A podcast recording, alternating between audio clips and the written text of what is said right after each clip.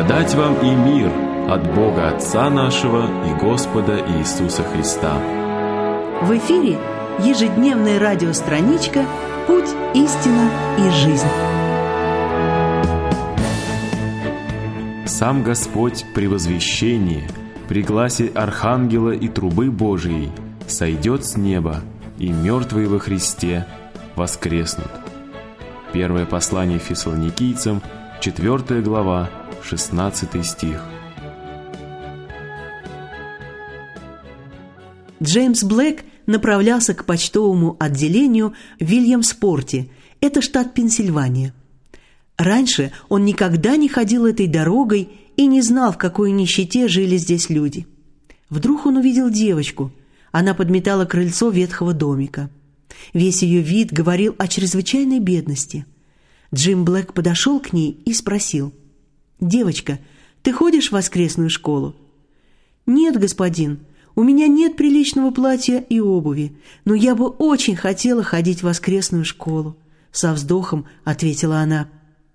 Вскоре после этого Джим со своей женой и друзьями принесли девочке все необходимое, чтобы она почувствовала себя счастливой и не стеснялась пойти в церковь и в воскресную школу.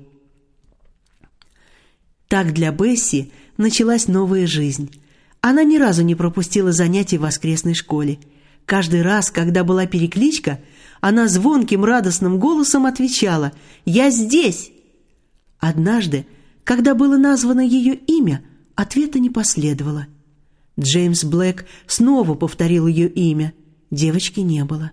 Тревожные мысли стали закрадываться в голову Блэка. После богослужения он поторопился к дому, где жила Бесси. Войдя в дом, он увидел, что девочка была тяжело больна.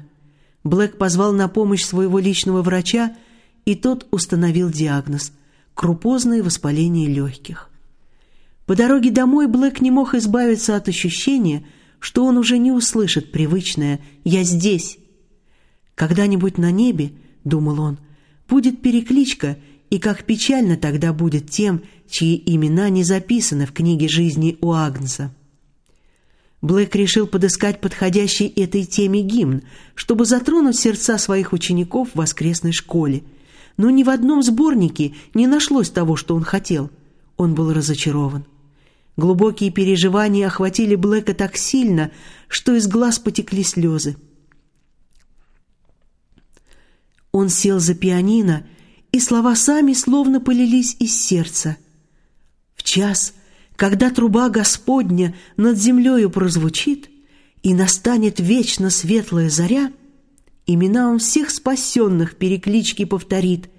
Там, по милости Господней, буду я.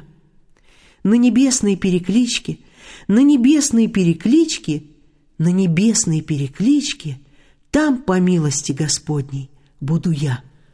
После того, как были написаны слова, точно таким же образом пришла и мелодия – Блэк чувствовал, что это Дух Святой действует в нем, что он только передает слова и мелодию. Через несколько дней Бесси ушла домой на небо, чтобы там ожидать этого славного дня. Впервые гимн прозвучал на ее похоронах, и прежде чем исполнить его, автор рассказал о своих переживаниях, которые заставили написать его этот гимн. Господь взял маленькую Бесси домой – но вместо нее он дал эту песню, чтобы постоянно напоминать нам о готовности откликнуться, когда наше имя прозвучит на той великой небесной перекличке. В первый раз гимн был опубликован в 1892 году.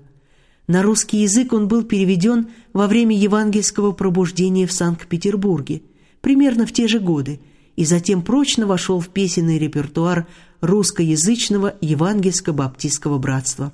Здесь ему суждено остаться, видимо, до того славного часа, когда и маленькая Бесси, и Джеймс Блэк, и все верные Христу предстанут вместе на небесной перекличке, где будут названы их имена, записанные в книге жизни у Агнца. А пока дай трудиться для тебя, Господь, любовью всем служить, с утра раннего и до заката дня – а когда велишь работу мне земную ты сложить, на небесный клич тогда предстану я. На небесной перекличке, на небесной перекличке на небесные переклички, там, по милости Господней, буду я. Часто так Господня над землею прозвучит,